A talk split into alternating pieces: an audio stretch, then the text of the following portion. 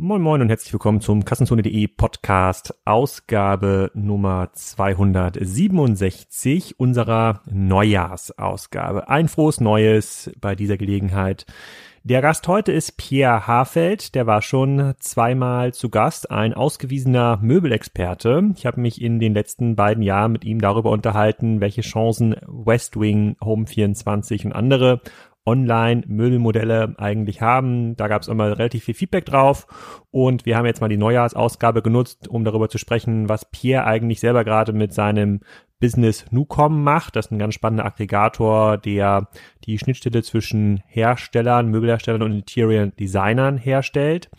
Und natürlich haben wir gesprochen über die diversen Verschiebungen im, im, stationären Möbelhandel. Da kauft ja Lutz XXL gerade eine ganze Menge Möbelgeschäfte auf und ähm, sorgt dafür in der Schweiz und in Deutschland für ein Erdbeben in der Szene. Und wir schauen mal so ein bisschen hinter die Kulissen. Wie funktionieren eigentlich diese Deals?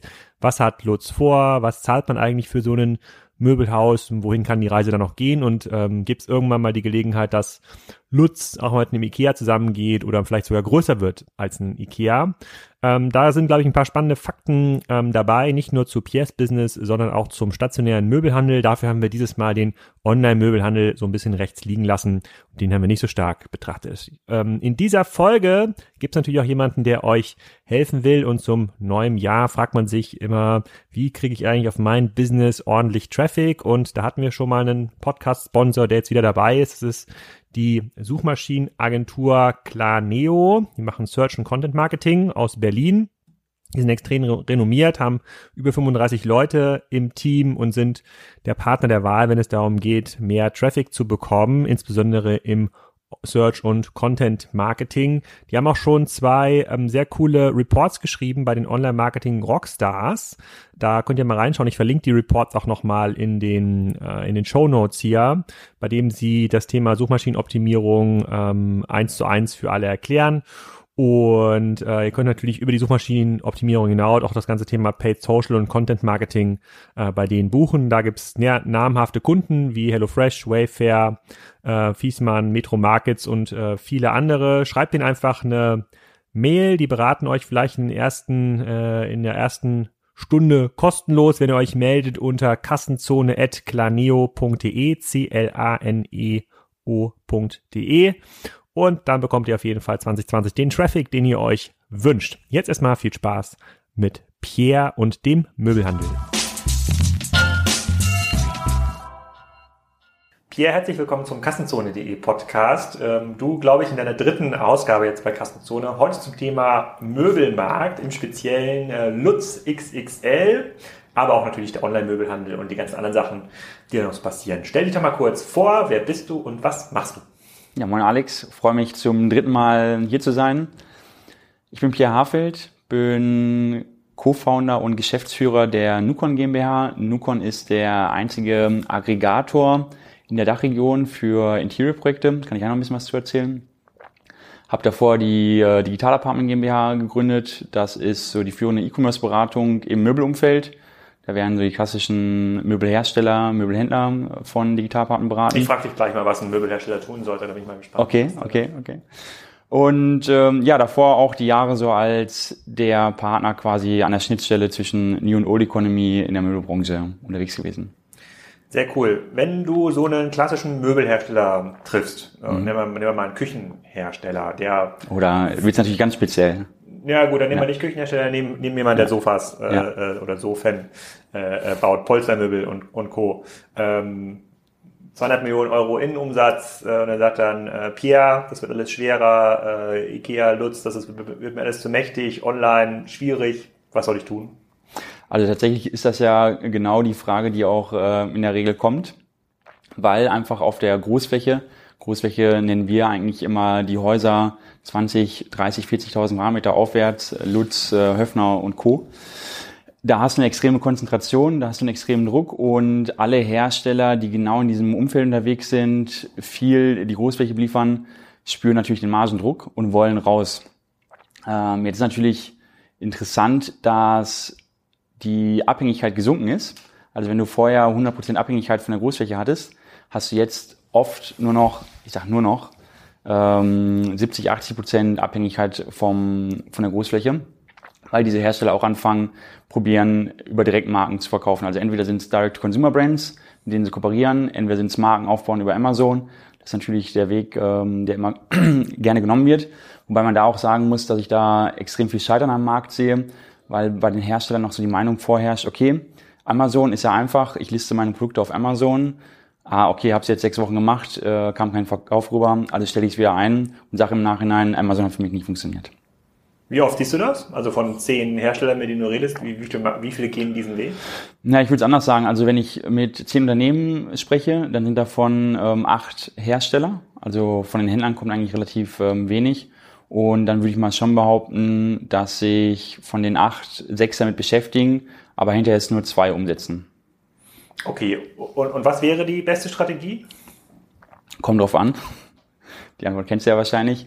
Kann ich dir relativ schwierig sagen, weil es darauf ankommt, ähm, wie ist die Abhängigkeit vom stationären Handel, ähm, was sind deine Vertriebswege, die du aktuell nutzt. Naja, bisher war es ja 100 Prozent. ja. also, vielleicht hat man so eine Pseudomarke im, mhm. im, im Polstermöbelbereich gezüchtet. Vielleicht hat man nochmal zwei, drei Eigenmarken für einen der großen äh, äh, Einkaufsverbände mhm. äh, äh, ja. betrieben. Hältst du es denn für sinnvoll, dass so ein Einzelhändler so eine, so eine Direct-to-Consumer-Marke aufbaut, vielleicht eine neue Marke und sich damit äh, den Unbill der Einkaufsverbände zuzieht? Oder du meinst einen Einzelhändler oder einen Hersteller? Einen Hersteller. Einen Hersteller. Ja. Also dass der dann sagt, komm, Polstermöbel, wie es wir reden vielleicht gleich noch über zwei, drei mhm. dieser, dieser Anbieter. Polstermöbel kann ich auch äh, mhm. äh, und vielleicht sogar noch viel ja. günstiger. Die kann ich auch selber fotografieren und einstellen im eigenen Shop, plus bei Amazon, ja. plus bei Otto. Ja. Ähm, das wird schon. Also für mich führt eigentlich gar kein Weg drumherum, ähm, wirklich in Direktvertrieb zu gehen. Dann ist nur die Frage, gehe ich in Direktvertrieb, baue eine Eigenmarke im äh, Bereich Amazon auf, also werde ich Vendor bei Amazon oder als, als Seller bei Amazon. Die Königsdisziplin wäre natürlich für mich, wirklich mit einer starken Marke in den Direktvertrieb zu gehen, sprich also Direct-to-Consumer-Brand. Da herrscht aber oft dann tatsächlich Mangel an Bereitschaft äh, zu investieren. Also eine Direct-to-Consumer-Brand ist ja auch nicht mal mit äh, 100, 200.000 Euro aufgebaut, sondern muss ich schon ein bisschen ähm, Geld in die Hand nehmen. Und dann hast du natürlich das Problem oder die Herausforderung in den Köpfen, dass ein Hersteller in der Vergangenheit natürlich 100% immer an den Handel beliefert hat. So, wenn du dem jetzt sagst, ey, du musst dir ein eigenes Team aufbauen, das klappt nicht mit äh, Aussteuerung durch Agenturen und Co., sondern du brauchst ein eigenes Team dafür. Mm, da herrscht dann ganz oft ähm, Scheu vor, hey, ähm, dieses Investment will ich eigentlich nicht eingehen. Hm. Okay, das verstehe ich. Äh, da hätte ich auch, da hätte ich auch Verständnis für. Gibt es denn einen Hersteller, der es schon besonders gut macht? Mal von Vitra abgesehen, die ja immer so als eine der wenigen echten Marken dargestellt werden im Handel. Ja, aber selbst, also selbst wenn du den Vitra anguckst, ähm, ich meine, gut, sind dreistellige Millionenumsätze, das ist nicht ähm, runterzureden und Hochachtung davor. Aber wenn du den Gesamt, wenn du genau, wenn du den Gesamtmöbelmarkt anguckst, ähm, gibt es natürlich wesentlich ähm, größere Player. Vitra wird ja ganz oft genannt, weil es die Marke ist, die wir als Konsument vielleicht gerade mal so kennen. An sich ist es ja ein, ähm, ein, ein Umfeld mit kaum verfügbaren Marken. Welche, welche Frage würdest du denn dem Vitra-Geschäftsführer stellen, wenn er hier im Podcast säße? welche Frage ich dem Vitra-Geschäftsführer, ja. den, äh, den Rudolf Pütz, äh, ja. stellen würde.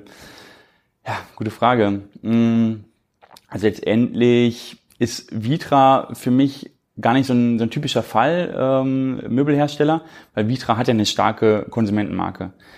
Worüber wir viel, viel mehr sprechen sollten und was viel kritischer ist, sind ja die Hersteller, die keine starke Marke am Konsumentenmarkt haben, also wirklich nicht sichtbar sind, nur über die Großfläche verkaufen und jetzt einen Weg aus der Abhängigkeit äh, finden müssen. Also ich, bei Vitra gibt es ganz viele spannende Fragen, äh, zum Beispiel Länderexpansion, wie sehen die neuen Produkte aus, ähm, wie, äh, wie ist das selektive, wie ist der selektive Vertrieb in, in der Zukunft, all solche Themen.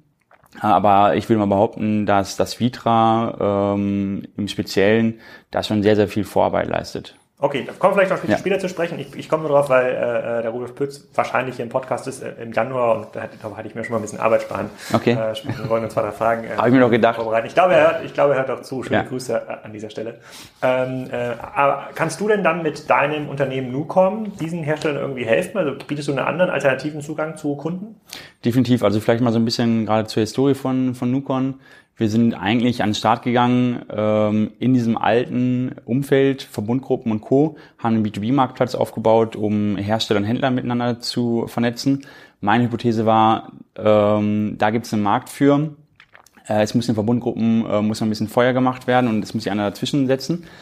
Die Hypothese ist tatsächlich gescheitert. Ähm, was haben wir aber gesehen? Es sind mehr und mehr ähm, Registrierungen, Bewerbungen von Interior-Designern reingekommen. Und das hat dazu geführt, dass wir uns mittlerweile komplett auf Interior-Projekte konzentrieren ähm, sind der sogenannte einzige Aggregator in der ähm, Dachregion. Was bedeutet das? Sag mal, du hast jetzt ein Projekt als Interior Designer, ähm, musst ein Büro ausstatten, musst ein Service Apartment ausstatten, dann brauchst du so in der Regel zwischen 20 und 30 verschiedenen Marken, die du einkaufst. So, die musst du alle einzeln einkaufen, äh, musst du alle einzeln anfragen. In diesem Modell, wenn wir dir jetzt einen Marktplatz hinstellen, dann hattest du vorher ähm, du kennst den Spruch ja selber und nutzt den selber ganz gerne. Du hattest vorher einen scheiß analogen Prozess. Jetzt hast du einen B2B-Marktplatz, hast zwar einen digitalen Prozess, aber der bleibt scheiße. Äh, wir haben gesehen, du brauchst alles aus einer Hand, es muss gebündelt werden. Und genau das machen wir mit äh, Nukon, geben somit auch den großen Marken Zugang zu neuen Projektgeschäften. Also unsere Kernkunden sind Interior Designer, dann haben wir Service Apartments, aber auch Büros. Und die großen Service Apartments ähm, statten teilweise über 1000 Apartments mit uns aus, was natürlich sehr viel Volumina äh, bedeutet, gerade für Hersteller und dort auch attraktiv ist. Mhm. Und gelingt es damit einem mittelständischen Möbelhersteller seine Abhängigkeit von der Fläche oder digital äh, signifikant zu senken? Oder gibt es so zwei, drei Hersteller, die dann extrem beliebt sind bei den Interior Designern, die immer wieder gekauft werden? Also es gibt so die, die Klassiker wie Hey, Muto, Menu, ähm, Floss, die total beliebt sind, die immer wieder gekauft werden. Aber ansonsten würde ich sagen, ähm, löst damit jetzt nicht die Abhängigkeit von der, von der Großfläche. Da musst du natürlich ganz andere Volumina ähm, aufbringen. Hm. Okay, lass mal vielleicht, bevor wir zu äh, Lutz und Co. Ja. im Detail kommen, lass uns mal ähm, einen Recap machen über das, was passiert ist im Online-Bereich generell. Die letzten beiden Podcasts, die wir aufgenommen haben, wir haben ja gerade festgestellt, die sind auch schon drei Jahre her. Ja, und äh, scherzhaft haben wir auch schon gesagt, drei Jahre äh, äh, echte Zeit ist wie, äh, äh, wie ein Jahr im Möbelhandel. Ja. Trotzdem, was ist passiert bei Home24, Westwing und Co.? Die waren ein zentrales Thema vor drei Jahren. Alle haben auf die geschaut und ja, nicht Angst gehabt, aber zumindest überlegt, kann das das neue Salando werden für den äh, Möbelhandel? Wie ist die Reaktion im Handel zu den Anbietern zurzeit? Also letztendlich muss man sagen, dass das Thema total abgeflaut ist. Ähm, über ähm, Home24 und Westwing redet kaum, kaum noch einer in der Branche, habe ich das Gefühl. Wie du gesagt hast, es war auf der einen Seite war es die große Hoffnung, wir sind Zalando in der Möbelwelt werden. Auf der anderen Seite hast du natürlich ähm, viele Hersteller, gerade die Old Economy gehabt, äh, die immer darauf geschimpft haben, gesagt haben, hey, das funktioniert nicht. Jetzt fühlen sich natürlich einige dadurch bestätigt äh, und sagen, naja, guck mal, Home24 äh, Westwing hat nicht funktioniert, also brauche ich auch nichts machen.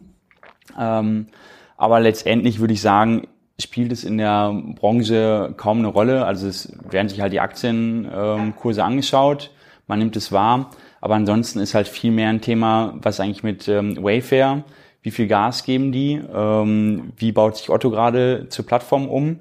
Dann die Konzentration, die wir gerade schon angesprochen haben, wo wir, glaube ich, gleich nochmal tiefer darauf eingehen können, ist ähm, gerade Lutz und Höfner, wobei Lutz äh, gerade in der Konzentration viel, viel mächtiger ist und da gerade richtig Gas gibt. Äh, und das vierte Thema sind ähm, ja, Direct-to-Consumer-Brands. Ob es jetzt ein Töko ist, den wir ja schon ähm, lange kennen, worüber wir auch schon mal gesprochen haben, äh, oder zig, zig andere D2C-Brands. Und dann mein Lieblingsthema, mit dem ich mich jetzt gerade beschäftige, äh, weswegen wir auch ähm, Nukon betreiben, ist das ganze Thema Projektgeschäft ähm, zu digitalisieren. Okay, Höfner, Lutz und Co. und Otto sprechen wir gleich im Detail mal drüber. Mhm. Also Home24, Westwing, keine große Rolle mehr. Dann ähm, äh, äh, D2C-Brands, also Marken, die direkt online auch als Möbelmarken auftreten und an Kunden verkaufen. Mhm. Hat sich da was getan? Ist das erfolgreich? Ja, wir haben letztes Jahr haben wir mal, ist jetzt natürlich auch schon wieder ein bisschen älter, ähm, ist wahrscheinlich auch äh, einiges passiert, äh, uns die 100 Top Startups im Home Living Umfeld angeguckt und überraschenderweise hätte ich auch nicht gedacht, waren 75 Prozent davon D2C Brands. Heißt also entweder Hersteller, die jetzt direkt den Weg gehen, äh, die in Polen oder in Osteuropa oder in Asien produzieren und sagen, hey, ich habe doch jetzt die ganze Zeit mal nur beliefert, warum mache ich das nicht selber? Oder auf der anderen Seite, ähm, was aus meiner Sicht oft auch stärker ist, die marketing-starken Teams, die sagen, okay, was können wir extrem gut? Wir sind gut im E-Commerce, wir sind gut im Marketing. Wir suchen uns jemand, der für uns herstellt und, und verkaufen das. Also ob es jetzt ein Myx ist, ob es ein Töko ist, Und, und ob es ein sind- ist. Wie groß sind diese Marken dann? Sprich, Gehen wir da auch schon in acht, neunstellige Umsatzbereiche rein? Also wenn wir jetzt uns ähm, Made und äh, Myx angucken, das sind tatsächlich Marken, ähm, wo ich relativ viel Potenzial sehe, wo wir auch in die achtstelligen äh, Bereiche ähm, reingehen oder äh, sind. Ansonsten, was ich eigentlich gerade erlebe bei den D2C-Brands, ist eine ähm, extrem heterogene Struktur und du hast kein, kein wirkliches Cluster, sondern du hast sehr viele kleine Anbieter, die dann mal sieben oder acht Millionen machen. Aber ich glaube, das darf man nicht vernachlässigen. Es gibt einen extrem großen Nachfrage oder extrem große Nachfrage gerade nach Marken in diesem Bereich. Also wenn du den Konsumenten anguckst, dann will er eigentlich eine Marke haben ähm, und kauft dann oft eher bei einer kleineren Marke ein, die vielleicht nur 10 Millionen Euro Umsatz macht, anstatt bei einer ähm, großen Marke, die die No- No-Brand ist. Und siehst du im Dachbereich auch neuere Angebotsformate? Ich erinnere mich da an eine Folge im Wimlex Podcast, dem Nachbar-Podcast, den wir in äh, Amsterdam und Stockholm aufnehmen. Da war ein Anbieter zu Gast, ähm, ähm, der, der Nils, der Gründer von äh, The Bed Deck Discounter.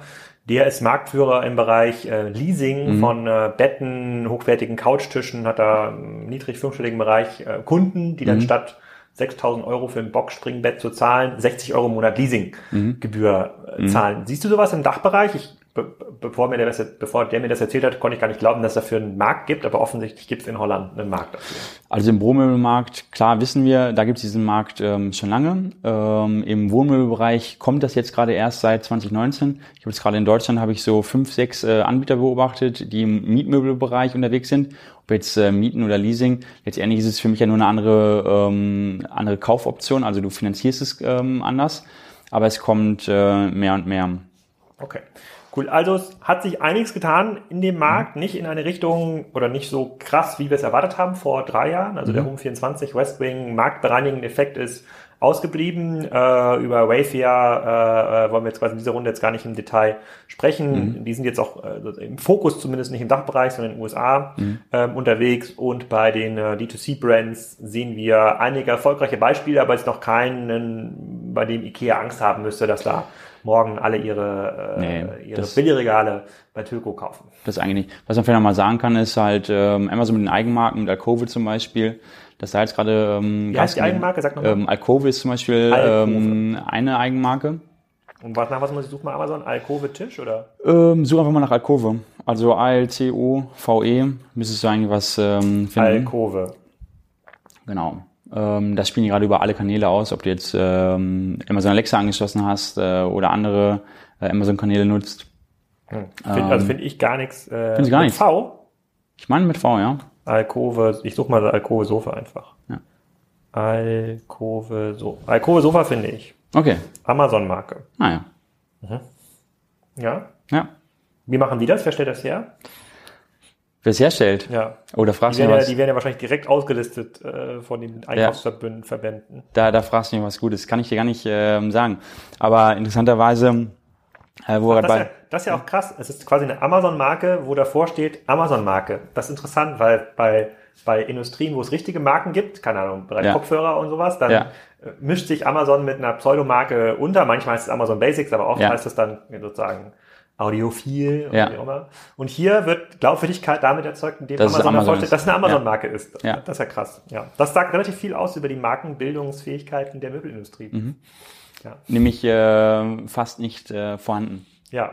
Aber was man tatsächlich ähm, sagen muss zu Amazon, ähm, klar, Wachstum ist vor allem durch, äh, durch den Vendorbereich gekommen, im Möbelbereich, weil sich die meisten Hersteller nicht zutrauen, selbst das Geschäft auf Amazon zu betreiben, ist für mich ein aus meiner Sicht ein Riesenfehler, ähm, weil du als Hersteller sagst, okay, ich mache erstmal alles als, als Vendor, weil äh, habe ich nichts mit zu tun, ich lasse erstmal alles Amazon machen. So ist es natürlich nicht. Du hast auch dem Vendor-Account ähm, riesen, ähm, riesen Aufwendung.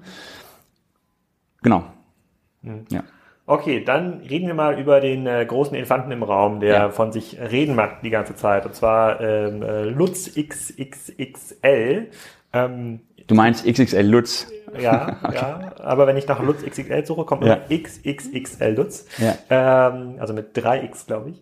Und ähm, da vergeht ja kaum eine Woche, in der du nicht irgendeinen damenden Möbelhändler kaufen. Ich glaube, die letzte größere Akquisition war Roller hier in, äh, ja.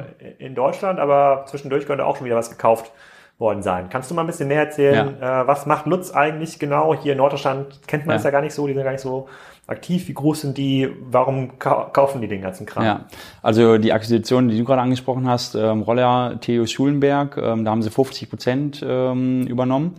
Und ähm, die Gruppe, die übernommen worden ist, die machen so 1,4 Milliarden an, an Umsatz im Discount-Bereich. Und ähm, ja, eine typische ähm, XXL Lutz-Aktion, eine Riesenübernahme. Und das passiert eigentlich gerade durch die Bank weg, du hast es gerade gesagt, äh, jede Woche. Vielleicht um so ein paar Zahlen mal zu nennen. Bisher war Roller, äh, nicht, Entschuldigung, nicht Roller, sondern XXL Lutz in elf verschiedenen Ländermärkten unterwegs. Jetzt kommt noch gerade die Schweiz hinzu und Polen kommt noch hinzu. Ähm, in der Schweiz haben wir zum Beispiel direkt sechs Märkte übernommen von einem, von einem Wettbewerber und haben jetzt in, in der Summe haben sie so knapp äh, 270 äh, Einrichtungshäuser und machen ähm, knapp 4,4 Milliarden an, an Umsatz. Und wenn Sie Wo, Sachen kaufen, wie in der Schweiz, sind das dann auch solche großen Häuser mit 20, 30, 40.000 Quadratmeter oder sind das auch kleinere? Nee, das sind äh, in der Regel eigentlich immer die großen Häuser, 20 bis 40.000 äh, Quadratmeter. Gerade ganz oft der, der Mittelstand. Also wenn du jetzt zum Beispiel zu Brüggen anguckst, kennt man vielleicht ähm, aus Mitteldeutschland, äh, da haben sie auch die Hälfte zugenommen. Sorry, Frosch im Hals. Die Hälfte hinzugekauft. Also in der Regel sind sie mittelständischen ähm, Häuser. Plus, was du nicht vergessen darfst, die ganzen Beteiligungen. Also Poco ist zum Beispiel noch eine Beteiligung, ähm, Butt ähm, in Frankreich ist noch eine Beteiligung. Wenn du die ganzen Beteiligungen zuzählst, ähm, die Umsätze dieser Beteiligung, dann würdest du sicherlich so auf ähm, kumulierte 8 Milliarden kommen. Wenn du die wahre Größe von Lutz äh, entdecken willst, dann guckst du eigentlich den Giga-Verband an. Also ähm, Lutz äh, hat einen eigenen Einkaufsverband. Es gibt ja die ganzen mittelständischen Einkaufsverbundgruppen wie B-Cross, VME, Union, bei VME und Union ja auch noch zusammengegangen sind. Ähm, und um die Lutz-Gruppe herum gibt es einen eigenen Einkaufsverband, Giga. Die bewegen so knapp 10 Milliarden an, an Volumen. Und das heißt, deine Vermutung ist, dass diese 10 Milliarden in irgendeiner Form in die Lutz-Kanäle abgeschleust äh, werden müssen. Damit sind wir, damit, ja. sind wir damit schon auf vergleichbarer Größe wie Ikea, indem wenn man nur die Länder vergleicht? Wenn man jetzt diese elf Länder also wenn du dir 13 vergleicht mit Ikea, ist dann, ist dann Los fast genauso groß? Also wenn du dir Deutschland anguckst, dann ist ähm, Ikea knapp 5 Milliarden groß. Mhm. Äh, Ikea, ähm, XL Lutz ähm, sehen wir so bei 4,4 Milliarden. Nur Deutschland? Ähm, nee, ähm, Lutz insgesamt, ne? Mit, äh, mit 4,4 Milliarden. Also Ikea ist noch deutlich größer in Deutschland und generell noch deutlich größer. Aber wenn wir einen Jäger sehen am Markt, dann ist Lutz ähm, mit Abstand so der, der spannendste Kandidat eigentlich. Wie macht Lutz das? Also du hast ja auch gerade ähm, Höfner nochmal als im, im, im ja. gleich gesagt. Also was gibt Lutz das Kapital oder die äh, ähm, das Vertrauen in die eigenen Fähigkeiten, ähm, diese Marken äh, zu kaufen. Ja. Einige dieser Marken bleiben wahrscheinlich auch erstmal als eigenständige Marken erhalten. Also die Poco-Märkte werden ja wahrscheinlich nicht morgen umbenannt in Lutz ja. Discount. Also es gibt eine mehr Markenstrategie. Ähm, einige Marken bleiben erhalten mhm. äh, für kürzere Zeit, also für ein, zwei Jahre für eine Übergangsphase, werden dann äh, XXL Lutz äh, gebrandet. Dann hast du quasi äh, Lutz als Dachmarke und äh, wenn du dir zum Beispiel einen Buhl anguckst, ist auch ein Händler, der übernommen worden ist, dann heißt es jetzt XXL Lutz Buhl ähm, als, als Untermarke. Und dann halt die ganzen eigenständigen Marken wie Roller und Co., ne, die bleiben, die bleiben eigenständig. Aber zu deiner Frage ähm, zurückkehrend, äh, was gibt da eigentlich das äh, Selbstvertrauen? Es spielen eigentlich zwei Faktoren ähm, ähm, ganz stark rein. Das eine ist quasi das Aufgeben der mittelständischen äh, Händler.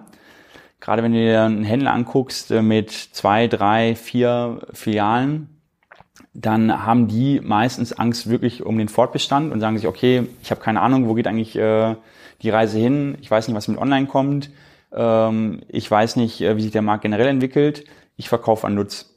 Und Lutz macht es einem möglichst einfach. Also du hast ganz oft, hast du, wenn du die Verbundgruppen anguckst, wenn du dir die Handelsstruktur anguckst, hast du Exklusivitäten ähm, einzelner ähm, Märkte. Also du könntest jetzt, ähm, wenn du in einem Verband bist, ähm, nicht einfach in einen anderen Verband reinwechseln, weil vielleicht eine Großfläche in dem Verband auch schon vorhanden ist. Und Lutz sagt dir, mach dir keine Gedanken darum, wir kümmern uns darum, ähm, e-, egal wie voll eigentlich der Markt ist, für, wir sehen immer einen Platz für einen weiteren XXL Lutz. Also sie machen es dir extrem einfach ähm, ähm, abzugeben. Und das andere ist, dass Lutz eigentlich sagt, naja, wo sind wir ziemlich stark? Wir sind stark in den Einkaufseffekten. Also man, ich, ich glaube, Lutz ist gar nicht so der starke, was quasi die Absatzkanäle angeht. Da holen die natürlich mehr und mehr auf und die haben auch ordentlich Werbedruck. Aber die, die Stellschraube, die Lutz dreht, ist tatsächlich im Einkauf. Nur um dir mal eine, eine Zahl zu geben oder was heißt Fun Fact, eigentlich darf man es gar nicht mehr Fun Fact äh, nennen. Äh, Lutz hatte 75. Geburtstag und hat probiert, aufgrund dieses 75. Geburtstags bei allen Herstellern 7,5% Nachlaufrabatt ähm, für sechs Monate einzufordern. Da ist natürlich das Bundeskartellamt eingeschritten, hat gesagt so, hey, ähm, wir sehen da keine Gegenleistung für diese 7,5% Rabatt, die ihr von den Herstellern einfordert, geht nicht. Ähm, offiziell. Auch eine schöne Idee mit dem 75. Geburtstag. Kann man sich ja. überlegen, was beim 100. Geburtstag für eine Forderung kommt. Genau, aber ähm, auch wenn es offiziell nicht ähm, ging, keine Ahnung, äh, was dann inoffiziell noch ging, kannst dir ja vorstellen, dass die Hersteller trotzdem ähm, noch, äh, noch ordentlich abdrücken mussten. Und das ist natürlich ähm, für, für die Branche extrem lähmend, gerade was äh, Innovationsbereitschaft angeht. Wenn du eine äh, Konzentration auf der Absatzseite hast, und auf der anderen Seite die Hersteller mehr und mehr quasi äh, unter Konditionsdruck ähm, geraten.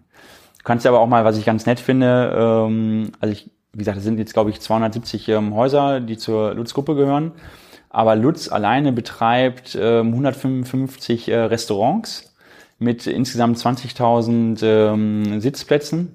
Wie gesagt, die Restaurants sind ähm, alle Teil ähm, der, der Häuser.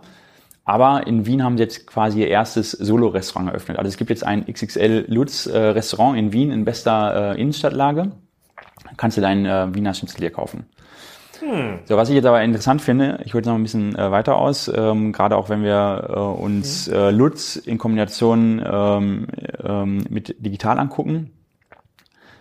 Was sie schon ganz gut machen ist, die werden jetzt auch mehr und mehr in die Innenstadtlagen, in die kleinen Flächen gehen. Auch Lutz hat erkannt, hey, mit 20, 30, 40.000 Quadratmeter, ja, ähm, kaufen wir noch zu, hilft auch äh, im Verdrängungswettbewerb, aber ja. Um wettbewerbsfähig zu sein, müssen wir, ähnlich wie Ikea, immer mehr und mehr in die Innenstadtlagen gehen. Und Lutz spricht selber davon, dass sich, äh, dass sich vorstellen können, auch 2000, 3000, 4000 Quadratmeter ähm, Flächen in Zukunft äh, zu haben. Schöne Vision für René Benko um da nochmal eine Etage aus dem Garstadt rauszuholen. Ja, genau. Für Lutz. Hm. Okay, das, das verstehe ich. Was muss man denn zahlen, wenn man als äh, XXL Lutz so einen klassischen Möbelhaus übernimmt? Also mir hat irgendwann mal jemand erzählt, so ein gutes laufendes 50.000 Quadratmeter Möbelhaus, das kann an einem Top-Samstag auch mal eine Million Euro Umsatz mhm. äh, machen. Mit was gehen die da im Jahr so raus? Mit so 100, 150 Millionen Euro Umsatz? So ein ganz großes Haus oder deutlich weniger? Ja, 100, 150 Millionen ähm, passt schon. Also es kommt tatsächlich ähm, auf die Lage und auf die Quadratmeterfläche an. Also du guckst ja eher die äh, Quadratmeter-Rentabilitäten ähm, an. Äh, aber um deine Frage zu beantworten, was musst du zahlen? Also oft ist halt der Umbau das, äh, das teure hinterher. Ähm, wenn der Umbau stattfindet in XXL Lutzhaus, alleine durch den Umbau ähm, sind zweistellige Millionenbeträge ähm, fällig. Das heißt nur Umrüstung der Flächen, neue Displays, oben schöne Schild, diesen Stuhl aufs Dach stellen. Genau. Da, Bis zu 20 Millionen ähm, los. Allein nur für, die, für die Umrüstung. Was ist der Angenommen, ich habe jetzt hier Möbelgraf, ja, ja, drei große Häuser in Schleswig-Holstein, Neumünster, ja. Rendsburg, Kiel, die Topstädte. Ja. Was, was, was ich denn bekommen, wenn ich hier in Lutz verkaufe? Naja, also es gibt ja mehrere Einnahmequellen für dich als äh, Möbelgraf. Äh, wenn du es so machst wie alle anderen, dann verdienst du dein Geld natürlich durch die Immobilien. Das heißt, du ähm, hast die Graf Immobiliengesellschaft, ähm, denen die Grundstücke gehören, denen ähm, das Gebäude gehört und du vermietest quasi an Graf Handelsgesellschaft. das ist einer deiner großen Einnahmequellen. Und was immer wieder gemacht wird, ist, dass man dann auch den Verkäufern sagt, naja gut, äh, du wirst auch in Zukunft, wirst du weiterhin Eigentümer der Immobilien bleiben dürfen und wirst weiterhin die Grundstücke besitzen können. Äh, du kriegst von uns die Garantie, dass wir die nächsten zehn Jahre mit ähm, XL Lutz äh, an dem Standort ähm, Möbelgraf sitzen und du weiterhin an deinen Immobiliengeschäften verdienst. Ne? Zusätzlich zu dem Kaufpreis, der gezahlt wird. Aber was ist das für ein Kaufpreis? Basiert der auf irgendeinem EBTA? Weil die Möbelgesellschaft, wie du, da, da liegt ja gar nicht die Kohle. Die Kohle liegt ja in der Immobiliengesellschaft. Die Möbelgesellschaft hat vielleicht einen ausgewiesenen ja. EBTA von ja. I don't know, drei Prozent. Ja, zu den Kaufpreisen kann ich tatsächlich ähm, relativ wenig sagen. Ähm, da müssten wir mal ähm, Lutz äh, selbst fragen. Der wird immer sehr viel Stillschweigen ähm, drum bewahrt. Hm. Ähm, aber tatsächlich sind, ähm, sind das Revenue ähm, oder EBITDA ähm, Multiples, ne? Und diese, die im kleineren die, Bereich sind. Die Märkte, die dann gekauft werden, die werden dann aus den, ähm, die gehören ja teilweise anderen Einkaufsverbänden an. Und für die, diejenigen, die das noch nicht gehört haben, die ersten beiden Folgen, ich verlinke die auch in den mhm. Shows, ist glaube ich ganz wichtig zu verstehen, dass es hier so ein Dreieck ist. Also mhm.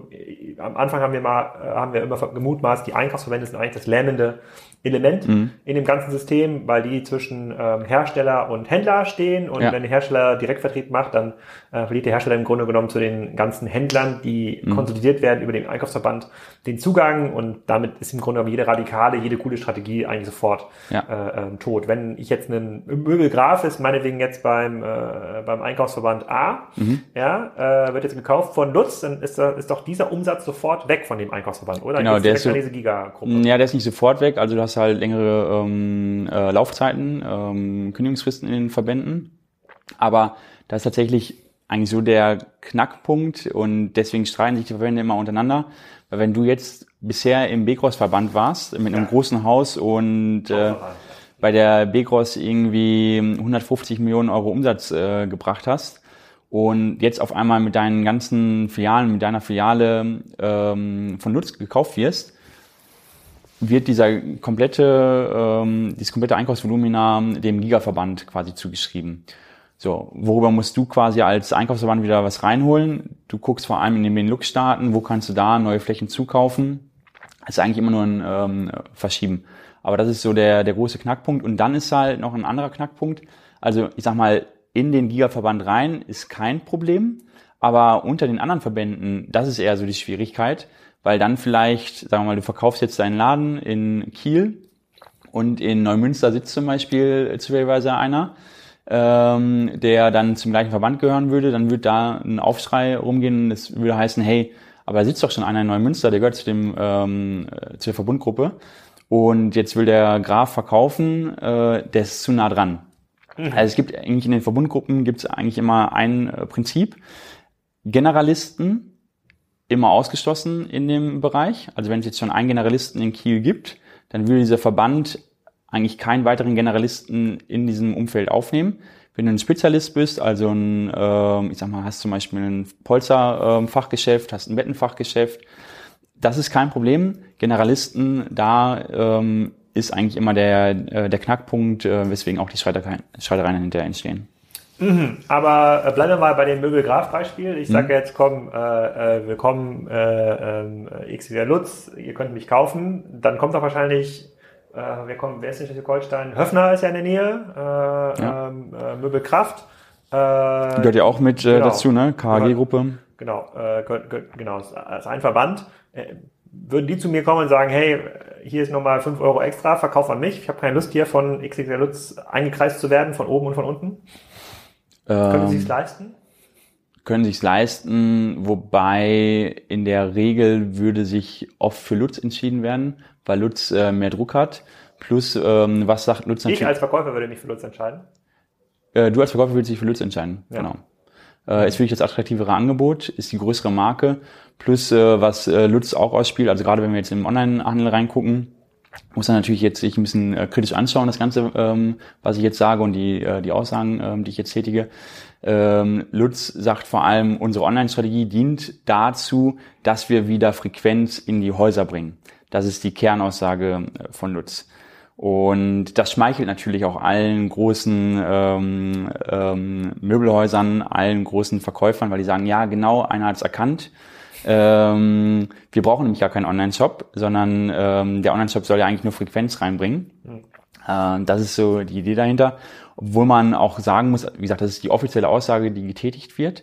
Auf der anderen Seite, wenn du dir den Umsatz anguckst, den Lutz äh, mittlerweile online macht, also nach eigenen Aussagen sind die im guten ähm, zweistelligen Prozentbereich, wäre das die größte Filiale, die Lutz hat guter zweistelliger Prozentbereich. Also wenn wir jetzt sagen, von, wir mal, sagen wir mal, Sie machen 20 Prozent auf Ihre vier plus Milliarden, dann sind Sie ja schon fast bei einer Milliarde.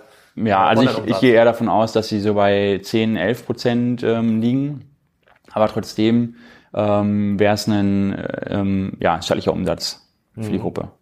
Das wäre das, das wäre enorm. Ganz, ganz falsch ist ja diese Aussage mit dem Online bringt Frequenz erstmal nicht, weil natürlich mhm. viele, äh, und daran, das sieht man ja auch ein bisschen daran, auch wenn ich da immer Witze drüber mache, über diese mhm. Click- und Collect-Gebühr, die IKEA mhm. nimmt. Du kannst es dir online zusammenstellen mhm. und teilst dann 15 Euro im Laden, um die Sachen noch selber abzuholen. Ja. Ähm, da gibt's ja schon irgendeinen Case, die machen das jetzt, also ja, ist das jetzt nicht sehr kundenfreundlich und auch mhm.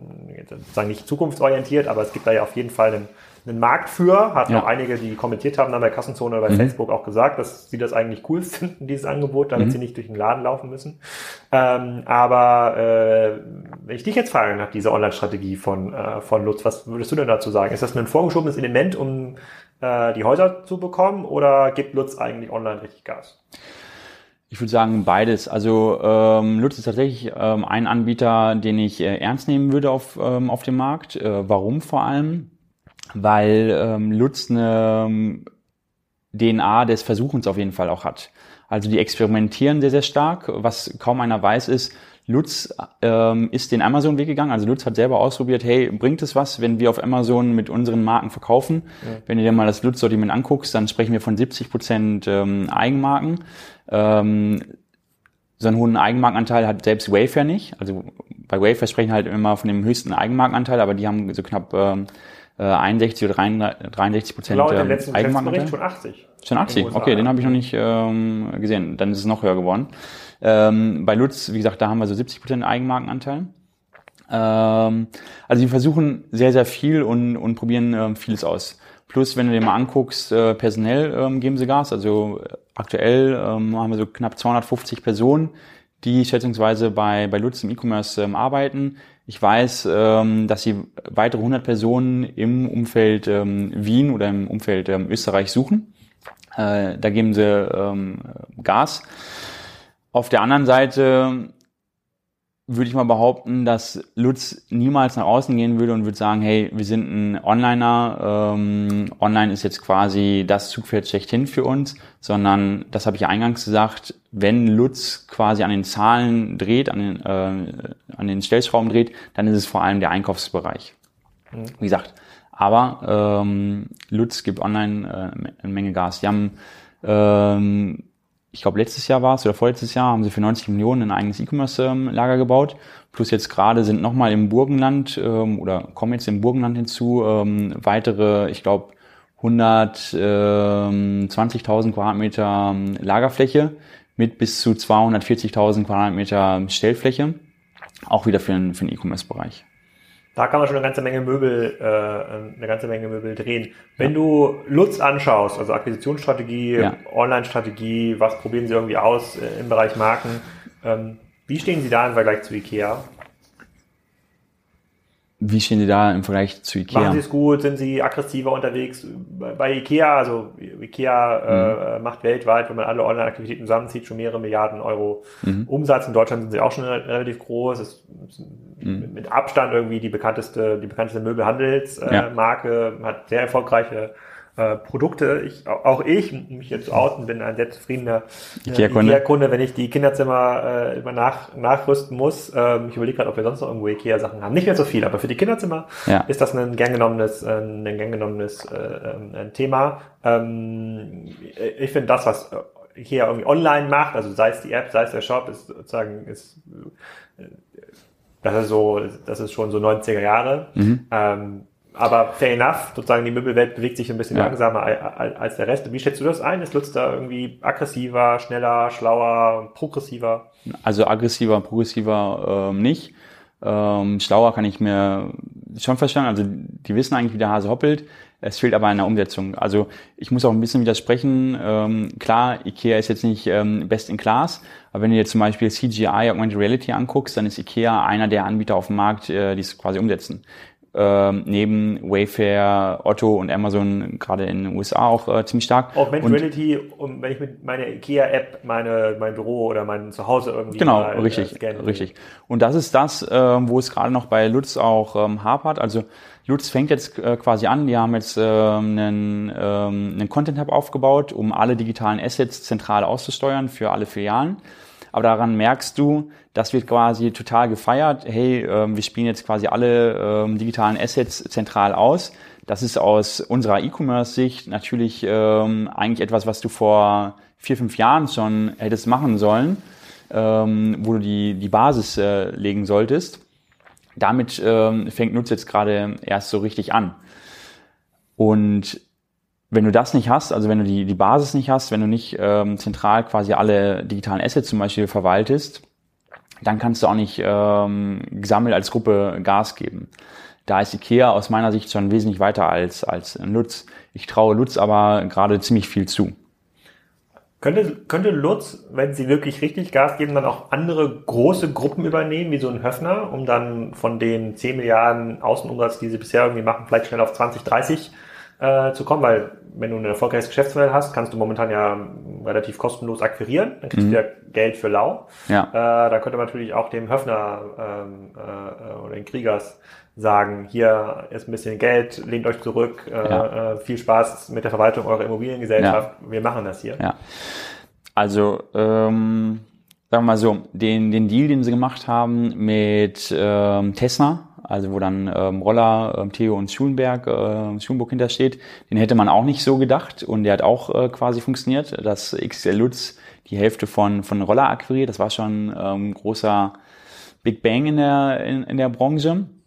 Ich würde jetzt mal mich weit aus dem Fenster lehnen, würde sagen, hey, so ein äh, Kurt Krieger ähm, würde seine Höfner-Filialen nicht verkaufen, vor allem, weil Höfner sich auch als ähm, Immobilien oder Kurt Krieger sich eher als Immobilienunternehmer ähm, sieht.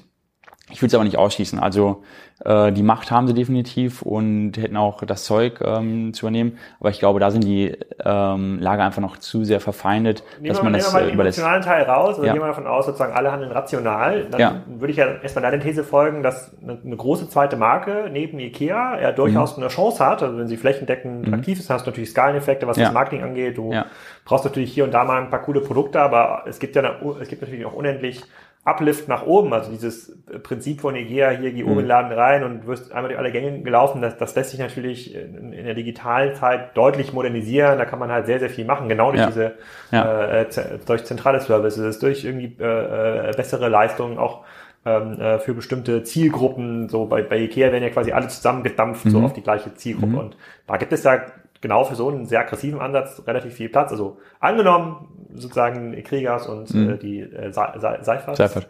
Äh, verstehen, ja. würden sich gut verstehen und äh, alles ja. fair enough. Würde es denn Sinn machen? Würde es denn einfach nochmal so 10 Milliarden obendrauf adden, wenn man das zu einem guten Preis bekommt? Macht das Sinn aus so einer Gesamtmarktsicht? Also kriegt man dadurch mehr mhm. Kunden, kann man die Kunden besser binden? Hat man nochmal deutlich bessere Skaleneffekte in den, äh, in den Einkaufspreisen? Ja, hätte es aber da auch ähm, wieder die, ähm, die Rückfrage, warum sollten die das machen? Weil es ist doch gerade viel, viel attraktiver für Lutz einzeln, regional die einzelnen Märkte zu übernehmen. Also warum übernimmst du nicht äh, 20, 30 ähm, weitere ähm, kleinere Häuser? Die Gibt's sowieso, noch so viele? Ja, es gibt noch so viele, definitiv, die sowieso ähm, schwächeln, die du viel, viel einfacher übernehmen kannst als, ähm, ähm, als eine KHG-Gruppe. Ähm, und das ist auch gerade die Expansionsstrategie, eher einzeln zu gucken, welche einzelnen Player, ähm, lokalen Player kannst du dir ähm, rauspicken. Und das machen sie eigentlich in allen Ländermärkten. Also wenn du dir jetzt die Schweiz anguckst äh, oder Polen anguckst, dann gehen die immer so vor, zu sagen, okay, wir gucken uns quasi an, welche Gruppe mit mehreren Häusern kann man übernehmen. Ähm, das ist eher die Expansionsstrategie jetzt aus der Outside-In-Perspektive. Ähm, Und das macht aus meiner Sicht auch äh, mehr Sinn, weil ich denke, da ist der Kaufpreis ähm, günstiger. Da hast du ähm, lokal keine wirklich, oder andersrum äh, gesagt, du hast lokal eine starke Marke, wie zum Beispiel ein Buhl, äh, die übernommen worden sind, stellst sie dann quasi unter die Dachmarke XXL Lutz. Es macht für die, ähm, für die Buhl-Käufer ähm, macht Sinn, für Lutz macht es auch Sinn. Was ich aber ähm, wiederum kritisieren würde, was schafft ähm, IKEA ganz gut, Klar, IKEA 100% ähm, Eigenmarkenanteil, kann die Produkte flächendeckend ähm, ausspielen. Aber genau das schafft eigentlich Lutz gerade nicht. Und da würde ich sagen, hey, warum geht man das Thema nicht eigentlich mal an? Das hatte ich, glaube ich, auch in Folge 1 und Folge 2 schon gesagt. Die, die Lutz-Gruppe oder die, der Giga-Verband hat extrem viele Eigenmarken. Und jetzt könntest du ja eigentlich sagen, hey, ähm, kannst du doch ein oder zwei von diesen Eigenmarken rausnehmen, könntest die auch online distribuieren und könntest die in all deinen Filialen ausspielen. Das wird aber bisher nicht gemacht. Also diesen Schatz, den man in der Hand hat, ähm, ähm, Eigenmarken auszuspielen, der wird aktuell überhaupt nicht genutzt. Und ich denke, da wird noch ein großer Hebel sein. Würde es dann auch Sinn machen, du hast jetzt hier im Hintergrund, wir gucken ja auf die Spitaler Straße hier beim Podcast-Film, mhm äh, sehen wir so einen Store von Depot. Ja. Wenn ich da jetzt von oben so drauf schaue, denke ich mal, der geht nach hinten rein. Das wird irgendwie so ein 300 Quadratmeter Store sein. Ja. Ähm, ist sowas attraktiv zu übernehmen dann, um mal zu sagen, um dann so eine Eigenmarke zum Beispiel auszuspielen, sei es auch nur für eine gewisse Zeit? Ja, also ich glaube, dass 300 Quadratmeter ähm, zu klein sind. Die, ähm, hier den Fokus zu bekommen, vielleicht kann man das äh, ja. sehen, wenn, wenn die ja. Kamera dann äh, Sieht man den? Ja, du ja, Thalia sieht man. Ja, du kannst auf jeden Fall. Ja. Ich glaube, was, ähm, was eher gefragt sein äh, würde, wären so 2000 Quadratmeter, damit du auch genug Produkte auf die Fläche bekommst. Okay, und, und gibt es denn diese Stores im Angebot? Also gibt es 2000 Quadratmeter Stores in der Stadt momentan im Angebot? Auch hier in du meinst jetzt äh, zu übernehmen oder? Ja, ja. Nicht, dass ich jetzt äh, wüsste, aber 2000 Quadratmeter kriegst du sicherlich voll. Wie groß ist das? Äh, wie groß ist der Store von äh, Ikea in Altona? Oh, da fragst du mal, was gut ist. Das habe ich ähm, nicht auf dem Schirm. Glaub, auch, Können wir gerne mal nachgucken. Das ist, schon eine, das ist schon eine ganze Menge. Also ganz klein dürfte der, ja. ganz klein dürfte der, äh, äh, ganz klein dürfte nicht mehr sein.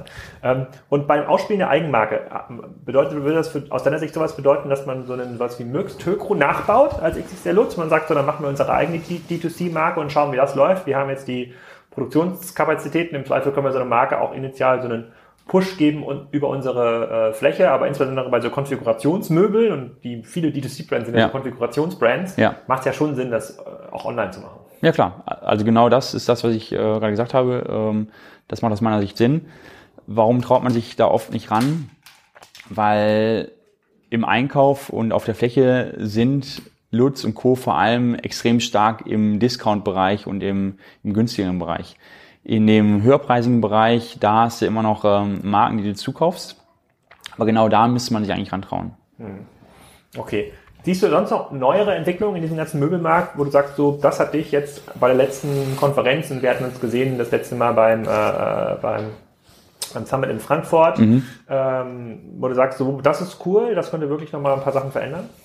Also was, ja, was ich äh, tatsächlich gerade sehe, ist, ähm, sind, sind zwei Sachen.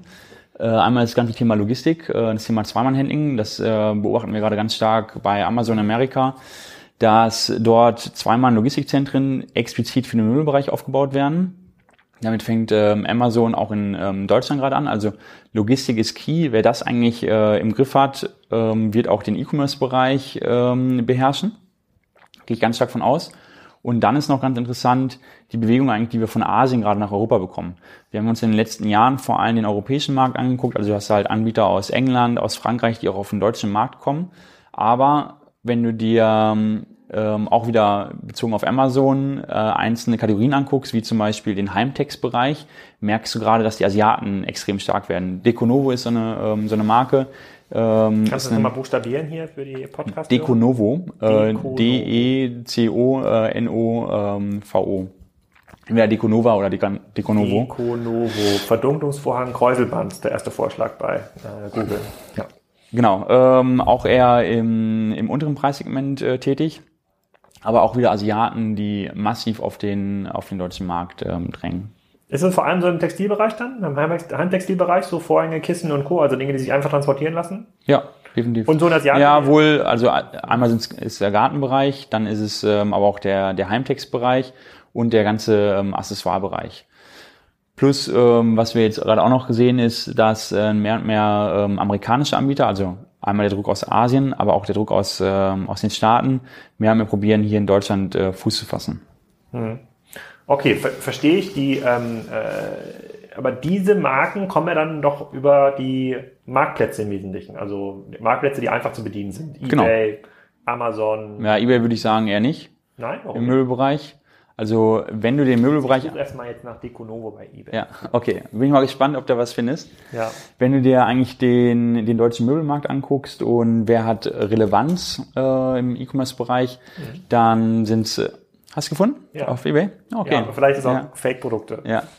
Ja, Dann- auch, auch chinesische Hersteller werden von anderen chinesischen Herstellern gefaked. Ist, Äh, dann hast du vor allem ähm, Amazon, Otto, Wayfair. Westing würde ich jetzt mal ähm, außen vor lassen. Problem bei, bei Wayfair und, und Otto ist, dass du da quasi noch nicht dieses hundertprozentige Self-Onboarding hast, wie du es bei, bei Amazon kennst. Und deswegen ist die Strategie in der Regel, okay, ähm, gehe ich über Amazon. Äh, bin gespannt, ähm, wie Wayfair und Otto da in Zukunft reagieren werden. Gerade wenn du auf Otto auch irgendwann in der Lage bist, äh, selber im Onboarding deine Produkte zu listen, wird das auch nochmal ganz interessant. Okay, und generell das ganze Thema Online-Bestellen im, im B2B-Bereich, nimmt das denn zu? Ich meine, das ist ja so ein Thema, wo du mit Nucom ja mit, mittendrin sitzt. Also die Genau. Interior Ja. äh, äh, müssen ja quasi dann auch online auswählen. Die werden ja nicht mehr zu, zu dann den Büroausstattern fahren und vor Ort sich's aussuchen, oder? Genau, also das nimmt massiv zu. Ähm, gibt auch einen Grund, warum ich nicht im B2C-Bereich, sondern im B2B-Bereich äh, unterwegs bin.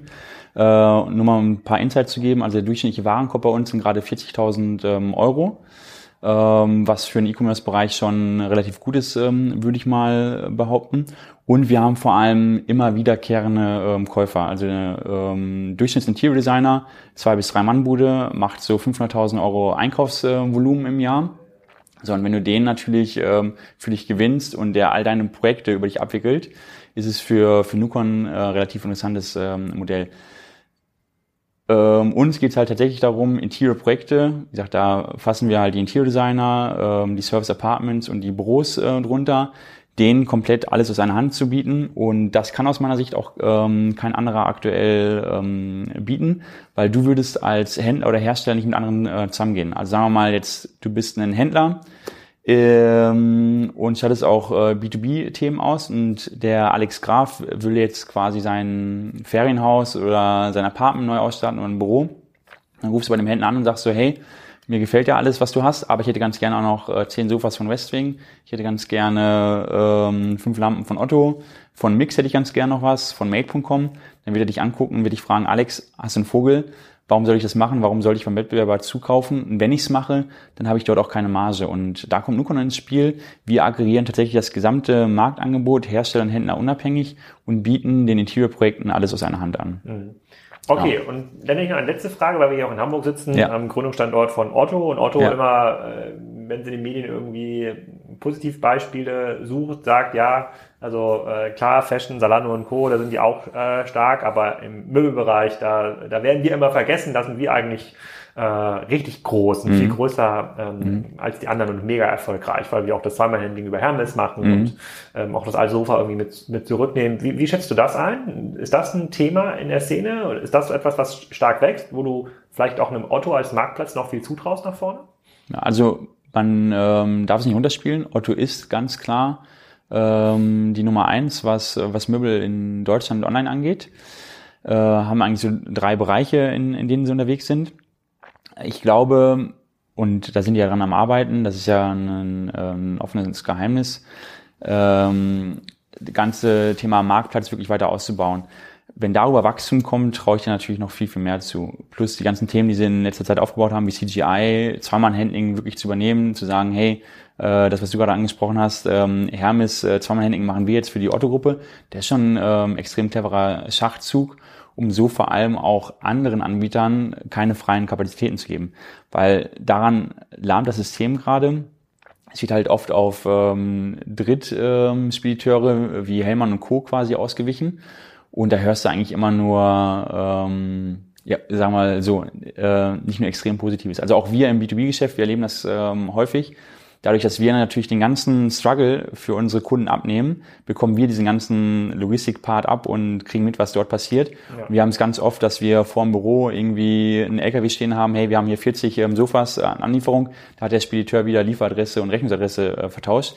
Mag jetzt trivial klingen, aber wenn du sowas halt immer wieder hast, äh, Also ich würde, wenn ich jetzt quasi ähm, mir Gedanken machen müsste, was würde ich jetzt gründen, in welchem Bereich will ich gehen, äh, wo sammle ich Kapital ein, dann wäre es sicherlich eine, äh, eine Möbelspedition mit, äh, mit Zweimann-Handling, ähm, die ich stark in den Markt reindrücke. Ja, aber ich glaube, du profitierst noch davon, dass der Service der, äh, der Telekommunikationsanbieter, wenn es darum geht, Internet ins Büro zu legen, noch schlechter ist. Und Ja. das natürlich dann das äh, sozusagen den Alltag dominiert und dann ist die, dann ist der 40 Tonner vom Ja. Büro relativ schnell, Ja, relativ schnell vergessen. aber das ist auch ganz interessant. Ähm, das habe ich, glaube ich, wann war das denn? Letztes Jahr habe ich das das erste Mal irgendwie auf einer Konferenz äh, genannt.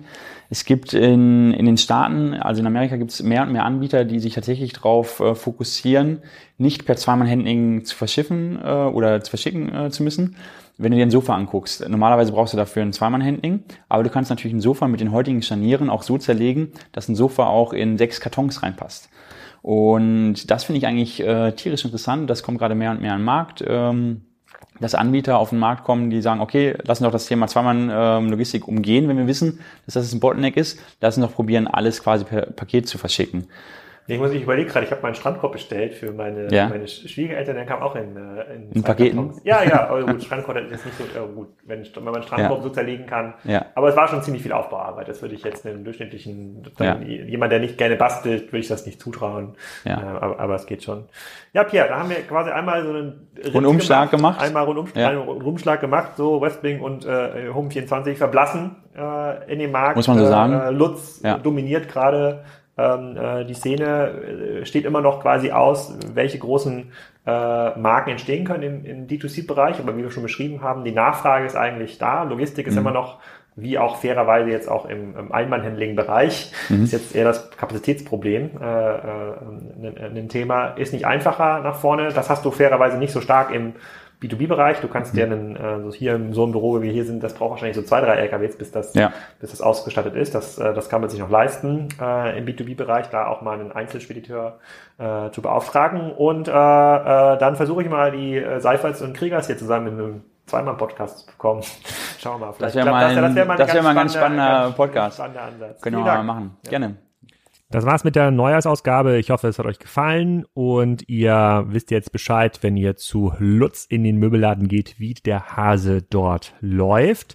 Ich möchte mich auch an dieser Stelle nochmal bedanken für die vielen neuen Reviews bei iTunes. Ähm, da hat äh, Mia aus Mannheim geschrieben, die Beiträge gefallen besonders gut und insbesondere die Blicke über den Tellerrand wie bei Wohl.com helfen sehr, neue Ideen zu kreieren. Das versuchen wir in diesem Jahr natürlich auch intensiv. Das passiert vor allem auch im Wimlex Podcast. Also wer den noch nicht abonniert hat, der sollte den abonnieren. Da kommen demnächst ein paar spannende Gäste aus Amsterdam, aus Kopenhagen oder Stockholm dazu. Also ganz, ganz viele Blicke über den Tellerrand. Die Top-Folgen werden natürlich auch hier gefeatured bei Kassenzone.